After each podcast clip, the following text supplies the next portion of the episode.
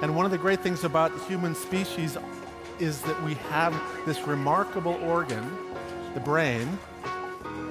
La tête dans le cerveau. Biologie, cervelle, synapses, neurosciences, physique.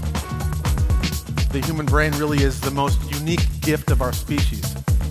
Avec Christophe Rodeau. Nous passons 6 à 8 heures par jour à dormir, soit près de 25 ans au cours de notre vie. Pourtant, le sommeil demeure énigmatique et son rôle toujours un mystère. La tête dans le cerveau.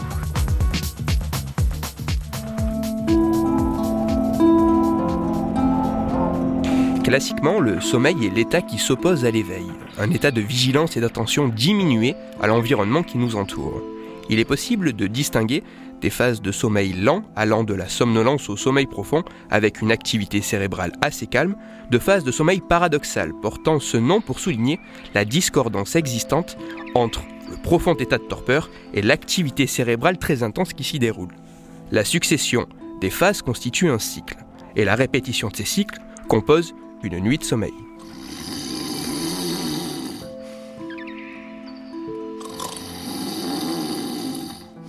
Mais pourquoi dormons-nous?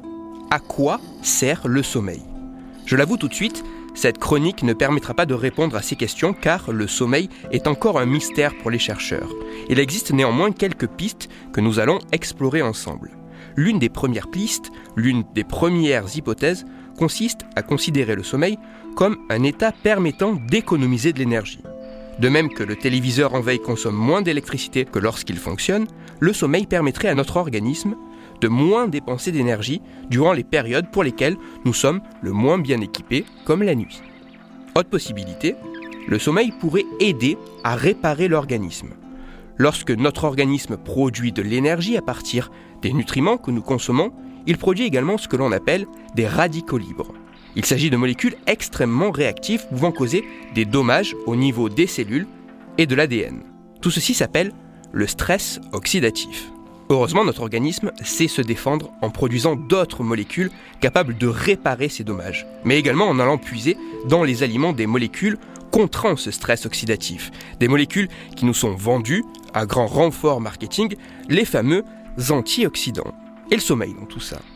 Le sommeil, en réduisant l'activité de l'organisme et donc en produisant moins de radicaux libres, permettrait aux antioxydants et surtout aux molécules réparatrices de jouer leur rôle, de protéger et de réparer l'organisme. La dernière hypothèse sur le rôle du sommeil que nous allons explorer aujourd'hui concerne plus particulièrement les rêves. Le rôle du sommeil pourrait simplement être de permettre d'accéder aux rêves. Ces rêves au cours desquels l'activité cérébrale est extrêmement intense, mais un petit peu différente de l'éveil. Au cours du rêve, certains messagers chimiques sont très peu présents. L'activité des cellules les produisant sont modifiées. Mises au repos, ces cellules pourraient permettre une plus forte réactivité une fois de retour à l'éveil. Le sommeil par le rêve pourrait également servir de simulateur de vie, permettant d'accélérer la maturation du cerveau du nouveau-né et entraînant l'activité cérébrale tout au long de la vie. D'un point de vue pragmatique, le sommeil est une activité faisant à la fois perdre du temps et exposant à des dangers ou des prédateurs éventuels. À première vue, le sommeil n'a pas grand intérêt. Pourtant, au cours des milliers d'années d'évolution, ce comportement a été conservé, et ce, chez de très nombreuses espèces. Son rôle précis reste néanmoins encore mystérieux. Qu'il serve d'économiseur d'énergie, de période de réparation, d'inducteur de rêve, de tout à la fois et plus encore, le sommeil semble d'une utilité extrêmement importante. Preuve en est les nombreuses études démontrant les effets délétères que peut avoir un sommeil insuffisant ou de mauvaise qualité sur le long terme.